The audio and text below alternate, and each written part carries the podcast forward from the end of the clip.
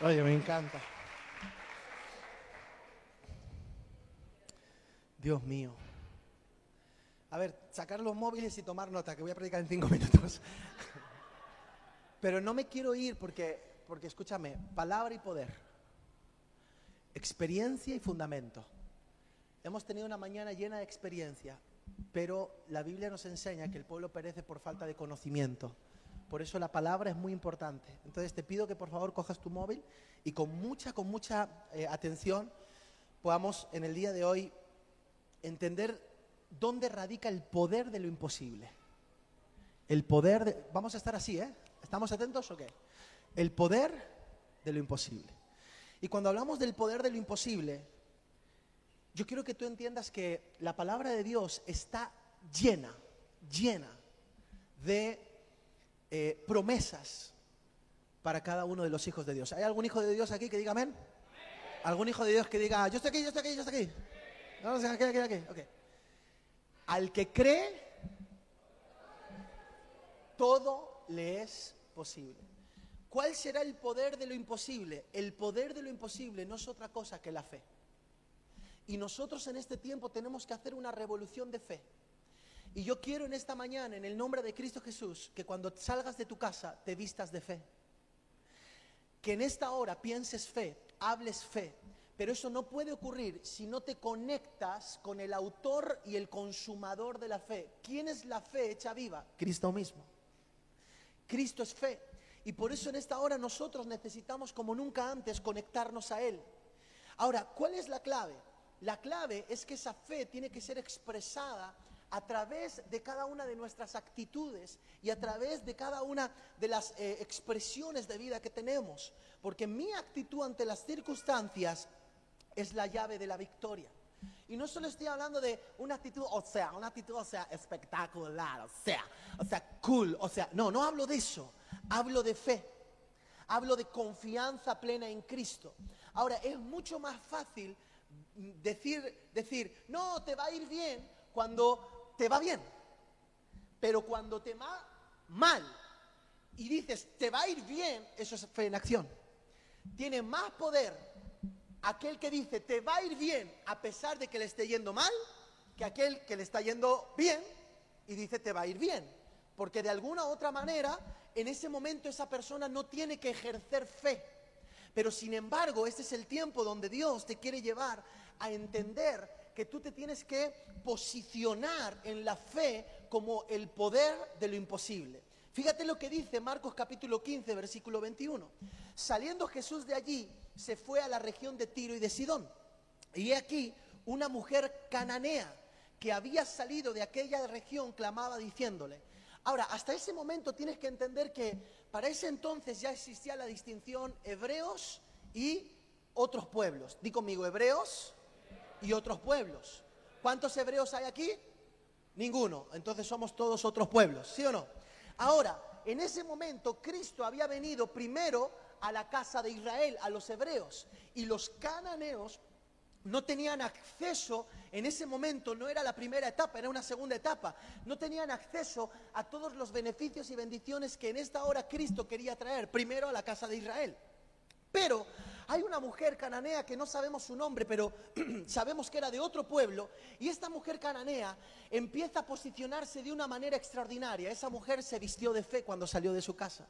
El Señor te dice en esta mañana, sal de casa y vístete de fe. Vístete de fe porque en esta hora vas a activar el poder de lo imposible. Y en ese momento ocurrió algo impresionante. Le dijo, he aquí una mujer cananea que había salido de aquella región clamada diciéndole, Señor, hijo de David, ten misericordia de mí mi hija es gravemente atormentada por un demonio. Ahora, cuando esa persona, una cananea, estaba diciendo, Señor, hijo de David, ten misericordia de mí, es como que una persona que no sabe matemáticas te diga la raíz cuadrada de 1722. Porque esa mujer, aunque no era hebrea, estaba hablando en el entendimiento y en el lenguaje hebreo. ¿Me está entendiendo? ¿Sí? ¿En qué hablaba? Estaba hablando en el entendimiento, en el lenguaje hebreo, porque le estaba diciendo a Jesús que era el hijo de David. Ahora, al decirle a Jesús que era el hijo de David, ¿sabes a qué se estaba refiriendo? Se estaba refiriendo en que identificaba en Cristo al Mesías. Tú eres la promesa que los profetas del Antiguo Testamento, Isaías, Ezequiel, Amós, Abdía, esos profetas, Jeremías, habían hablado. Y yo reconozco que tú eres el hijo de David. Estoy reconociendo en ti al Mesías. Una cananea tenía un entendimiento espiritual que muchos hebreos no tuvieron, porque aún muchos hebreos negaron al Padre negaron al Hijo, negaron a Jesús. Ahora, qué poderoso es poder entender en esta hora que la fe va a empezar a desarrollar cosas poderosas en tu vida. Mira lo que dice allí, vamos a seguir, dice, pero Jesús no le respondió palabra. Entonces, acercándose sus discípulos, le rogaron diciendo, despídela, pues da voces tras nosotros. Él respondiendo dijo, no soy enviado sino a, las ovejas perdidas de la casa de Israel. O sea, Jesús dice, yo en la casa de Israel primero. Y versículo siguiente dice, respondiendo, él dijo, no está, no, perdón, el 25. Entonces ella vino y se postró ante él diciendo, Señor, socórreme. Respondiendo él dijo, no está bien tomar el pan de los hijos y echarlo a los ¿A dónde? Y ella dijo, sí señor, pero aún los perrillos comen de las migajas que caen de debajo de la mesa de sus. Entonces respondiendo Jesús dijo, oh mujer, grande es tú. ¿Qué le dijo, grande es tú? Hágase contigo como quieres. Y su hija fue sanada desde aquella hora. Ahora, cuando tú te vistes de la fe, entonces la fe es como un radar que te hace buscar en el lugar correcto. ¿Cuál es el lugar donde nosotros debemos depositar nuestra fe? Nuestra fe no debe ser depositada en una denominación, organización, en una religión. Todo lo que es construido por hombres tiene ADN de hombres y va a tener durabilidad de hombres. Nuestra fe tiene que estar sembrada en una persona, en Jesús, porque Jesús es el camino, la verdad y la vida. Quiero que mires a la persona que está a tu lado y dile cabezón, dile cabezón. No, pero, pero díselo con ganas, díselo, díselo con fe. Díselo con fe.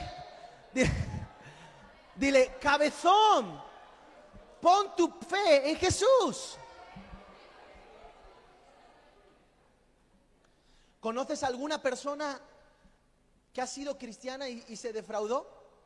Y que no quiera seguir eh, eh, yendo a la, iglesia o en los caminos. ¿Conoces o no? A ver, ayúdame a esta ¿Conoces alguna persona? ¿Sabes de qué se defraudó? Se defraudó de la religión, se defraudó de los hombres, se defraudó de sus propias actitudes, porque hay mucha gente que se separa no por culpa de los demás, sino porque está cometiendo pecado. Y entonces dice, ay, para que no me descubran. Y, y entran en ese proceso. Entonces es toda una historia, todo un engaño, pero no se pueden defraudar de Jesús. Por una sencilla razón, porque Cristo es amor. Entonces, ¿qué necesitamos? Necesitamos entender que hay que desbrozar, hay que quitar todo aquello que ha estado empañando la verdadera persona de Cristo. Y ese es nuestro trabajo continuamente. Hay muchas cosas que sin darnos cuenta se nos pegan. Y lo importante no son las tradiciones, ni tampoco las actividades. no, lo importante es Cristo. Claro, necesitamos generar una estructura. ¿Por qué? Porque si os citamos a las 11 de la mañana un domingo, podemos cargarnos de Dios como lo hemos hecho esta mañana. ¿Ves? Pero lo importante es el domingo a las 11, no, puede ser a las 7, pues también, podría ser el sábado a las 11 de la mañana, sí, podría ser el lunes a las 10 de la... Sí, porque lo importante no es la estructura como tal, lo importante es que Cristo esté presente. Y esta es la clave, deposita tu confianza en Jesús. Cuando tú, de repente, empiezas a pensar, uy, pero es que quítate los peros y quita tu foco de las personas, quita tu foco de la gente. La gente falla, las personas cometen errores, las, organizaciones fallan, cometen, es normal, eso es normal, lo tienes que presupuestar, es parte. Pero cuidado, cuidado con confundir eso con la fe en Cristo. Tienes que seguir creyendo en Jesús, porque Jesucristo no falla.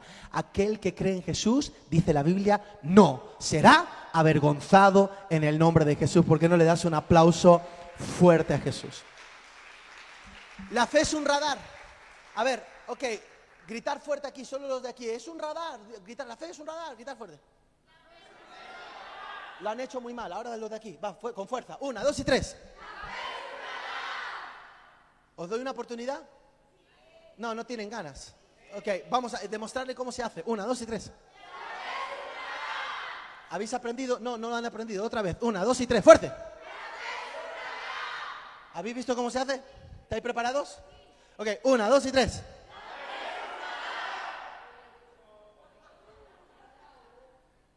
¿Qué es la fe? Busca en el lugar correcto. Busca en el lugar busca, busca, busca en el busca, bu- bu- bu- bu- bu- busca en el lugar co- co- correcto. Pero la fe no solo es un radar, sino que la fe es tu fuerza. Persiste y no desistas. Hay mucha gente, no sé si has visto ese meme, ¿no? De que alguien está acabando y se cansa. Dice, no lo conseguiré. Y se va. ¿Y sabes cuánto le quedaba? Cinco centímetros para encontrar el oro. ¿Cuántas batallas, cuántas batallas en la vida hemos perdido a causa de desistir? No voy a volver a ir a una entrevista de trabajo, pero muchachos, si era justo esa. Ya no la escribo más porque le dije cinco mil veces que la quería invitar a cenar. Ya te iba a decir que sí. Persiste y no desistas. Persiste es con S, ¿eh? Persi- Persiste no existe. Persiste y no desistas. Porque la fe es el radar, pero la fe es tu fuerza. Amén. ¿Qué es la fe? La fe es mi fuerza. Venga, una, dos tres fuerte. Madre mía. ¿Estáis preparados? Venga, una, dos y tres. Madre mía. La victoria ya está asegurada.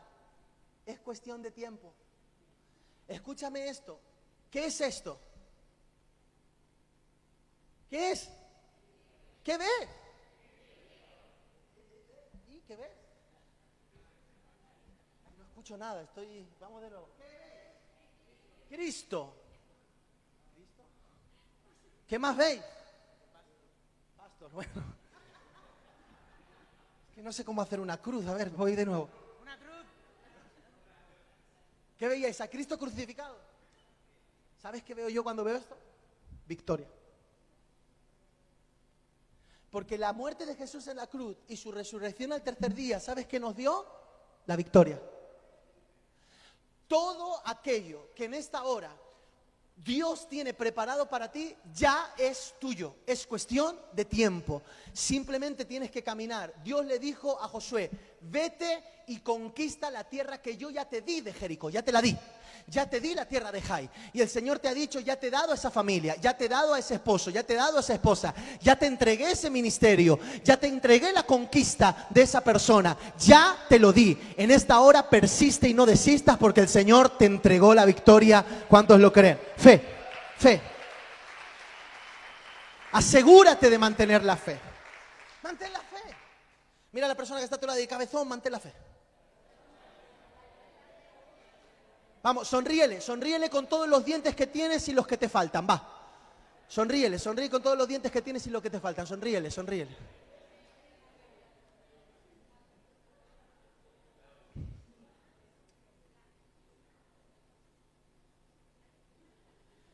La fe es un radar, la fe son nuestras fuerzas, pero ¿sabes qué es la fe?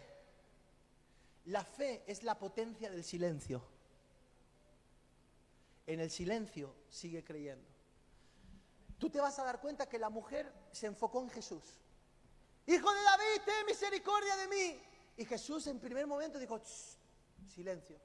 Hijo de David, ten mis-", porque persistió y no desistió.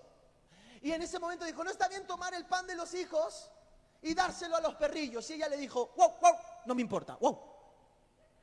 ¿Por qué? Porque persistió y no desistió. La mujer sabía que en esta hora esa victoria era suya en el nombre de Cristo Jesús. Y este es el tiempo donde tú tienes que entender, persiste y no desistas, aún en el silencio. ¿Sabes cuándo cuesta persistir y no desistir? ¿Sabes cuándo, cue- cuándo cuesta mantenerse? Cuando no te dan la noticia. Ay, Dios mío, estoy esperando ese mail que tiene que llegar para la confirmación. ¿Y cuándo va a llegar, Dios santo? Ay, Señor, ¿cuántas horas estuviste de parto, cariño? ¿48? Unos cuantos días, casi tres días de parto estuvo con Nayara. Fue una locura. Yo pensaba que nos íbamos a vivir al hospital. Eh, estar, estar, escucha, no es lo mismo. ¿Cuántos años tienes? 22 años, me casaré, no me casaré. Que tener 38, me casaré, no me casaré. ¿Y qué pasa? ¿Cuál es el punto? El punto es que cuando hay silencio, en los tramos de silencio cuesta más. Es en los tramos de silencio cuando tú dices, ¿y será? ¿Por qué? Porque el silencio pareciera que la respuesta del silencio es no. Pero déjame decirte en esta hora que cuando hay fe, la respuesta del silencio no es no ni sí, es victoria en el nombre de Jesús. Y cuando es no, es porque lo mejor es, es, lo que viene es mejor. Y cuando es sí, es porque Dios en esta hora tiene eso para ti. Tú tienes que entender que la fe siempre te va a dar lo mejor. Por eso, en este tiempo necesitas entender que en medio de la desesperación del silencio, la fe es la voz de la victoria. Fe en el silencio. A ver, grita fuerte, fe en el silencio. Un poco de chicha para subir aquí. Fe en el silencio, fuerte, una, dos y tres. Aquí el problema es que tienen las dos primeras filas, están, están cargadas. Ok. Ahora, ¿sabes qué me di cuenta? Me di cuenta que hay gente que piensa que la fe es locura. ¿Por qué? Porque incluso hay un texto en la Biblia que dice que para los que no creen el Evangelio es locura. Sin embargo, déjame decirte que no he visto nada más sabio que la fe.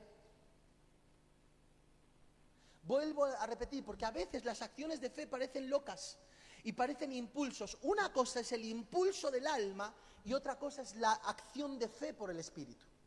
Son dos cosas muy diferentes, porque el impulso del alma está determinado por las circunstancias, pero la fe, la acción de fe en el Espíritu está determinado por lo que ya Dios ha dicho, por la voz de Dios. Hay una diferencia. ¿Cuál es la diferencia para no caer en el impulso o entrar realmente en una acción de fe por el Espíritu. La diferencia es la voz de Dios. Aparentemente pueden ser acciones similares. Aparentemente puede ser que las dos sean locas. Pero la gran diferencia es que esta fue dirigida por la voz de Dios. Y como es una orden divina, es Dios quien va a estar sosteniendo esa acción de fe en el Espíritu. Pero cuando esto es simplemente un impulso del alma, un anhelo, una buena intención, entonces en ese momento lo que va a pasar es que vas a caer estrepitosamente. ¿Pero por qué? Porque quien va a querer, quien tiene que sostener el compromiso del sostenimiento de ese impulso es el alma. Por eso, en esta hora necesitas entender que la fe es, es sabia. ¿Y por qué sé que la fe es sabia? Hebreos capítulo 11 Dice, por la fe entendemos haber sido constituido el universo. En otras palabras, la fe nos hace sabios. Escúchame, esta mujer, cuando Jesús le dice, mujer, déjame en paz. Porque no está bien coger el pan de los hijos y dárselo a los perrillos. Si a ti te dicen, perro, ¿Qué hubieras hecho tú? Yo hubiera dicho, hmm, vete, olvida mi nombre, pega la vuelta. O sea, ¿quién se hubiera ofendido? No, levante la mano. Los, los, los ofendidos. A ver, a ver, los que se ofenden, que levanten la mano los que se ofenden. Los otros sois santos, ¿no? Nunca os ofendéis por nada. ¿Verdad? Ahora, esta mujer, ¿sabes qué hizo? Eso podía parecer una ofensa, pero no se dejó llevar por el espíritu de ofensa, sino que entró en un proceso maravilloso. ¿Sabes cuál fue? Fue sabia. Dijo, si yo me ofendo, pierdo el milagro. Pero si yo vengo desde el entendimiento, entonces me voy a llevar la victoria. ¿Cuántas batallas en tu vida has perdido por ofenderte? Que te escribieron y te sentó mal. Que te dijeron eso y te sentó mal. Pues ya no le invito más. Se va a enterar. Esto en mi barrio es pelea. Y entramos en esos procesos. ¿Pero por qué? Por ofensa. Pero cuando tú tienes fe, eres sabio. Y dices, me resbala, me resbala, me resbala.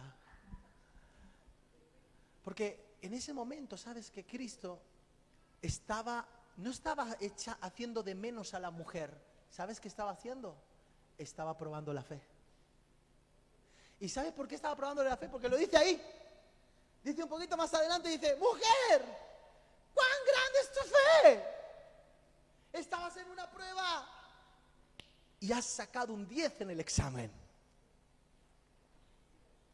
Por la fe entendemos los misterios. Di conmigo, por la fe entendemos los misterios.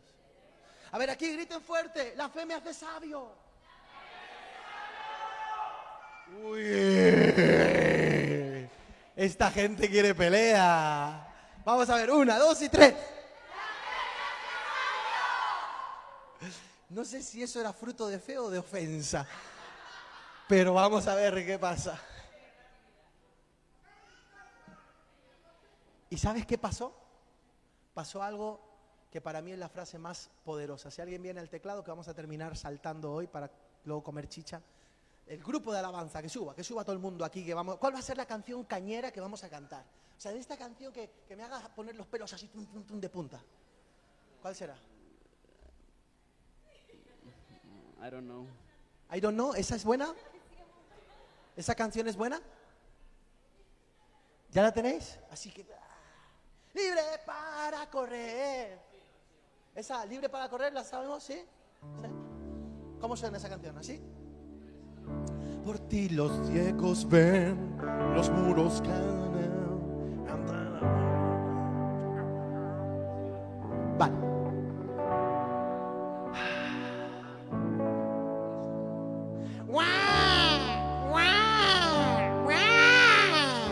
¿Te suena? ¿Quién es padre aquí? Madre. ¿Quién es madre aquí? Padres. ¿Quiénes son padres aquí? Padre y madre, padres. ¿Lo escuchaste ese día? ¡Wow! ¡Wow! ¿Te acuerdas? El primer llanto. De pequeños decimos, ¡ay, que me lo como! De mayores decimos, ¿por qué no me lo comí?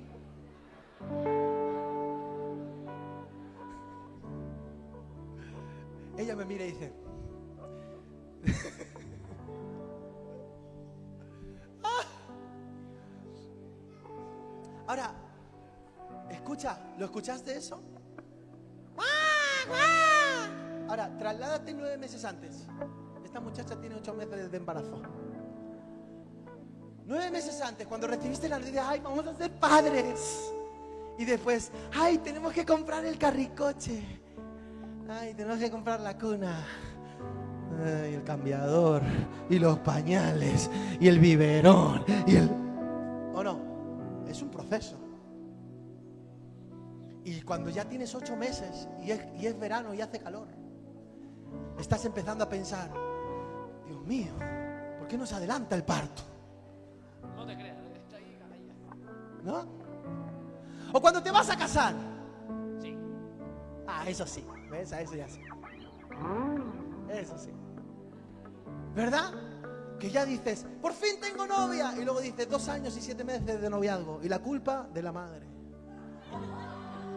Porque la madre nos dijo, hasta que ella no termine su carrera, no sale de casa. Así que le dije a mi esposa, cariño, se acabaron los 100 montaditos, el cine, a la biblioteca todo el día juntos.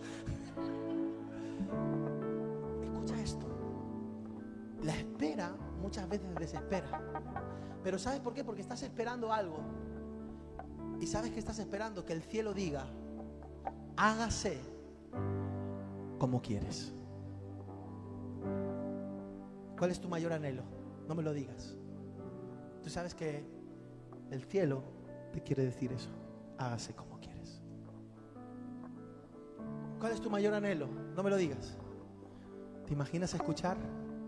Hágase como quieres. Esmeralda, ¿cuál es tu mayor anhelo? No me lo digas. ¿Te imaginas? Hágase como quieres. ¿Sabes qué hace la fe? La fe te lleva a esa estación de vida. Es más, aún más de lo que quieres los que hemos estado en esa estación de la vida en diferentes momentos de nuestra vida, porque son muchos los que hemos vivido, de repente al llegar allí nos dimos cuenta que Dios hizo más de lo que estábamos esperando. Hoy estoy aquí y os miro y digo, Dios ha hecho más con punto de encuentro de aún lo que estábamos esperando. Hágase como quieras. Por eso en esta hora quiero que te pongas de pie. Y el Señor te dice, cultiva la fe, usa la fe y serás bendecido tú y los tuyos. A ver, los de aquí griten fuerte, hágase como quieres. Ahora mira a la persona que está a tu lado y dile, Dios va a hacer como quieres. Ahora los de aquí, hágase como quieres, grita fuerte. Estos son los ganadores indiscutibles. Mira a la persona que está a tu lado y dile, Dios va a hacer como quieres.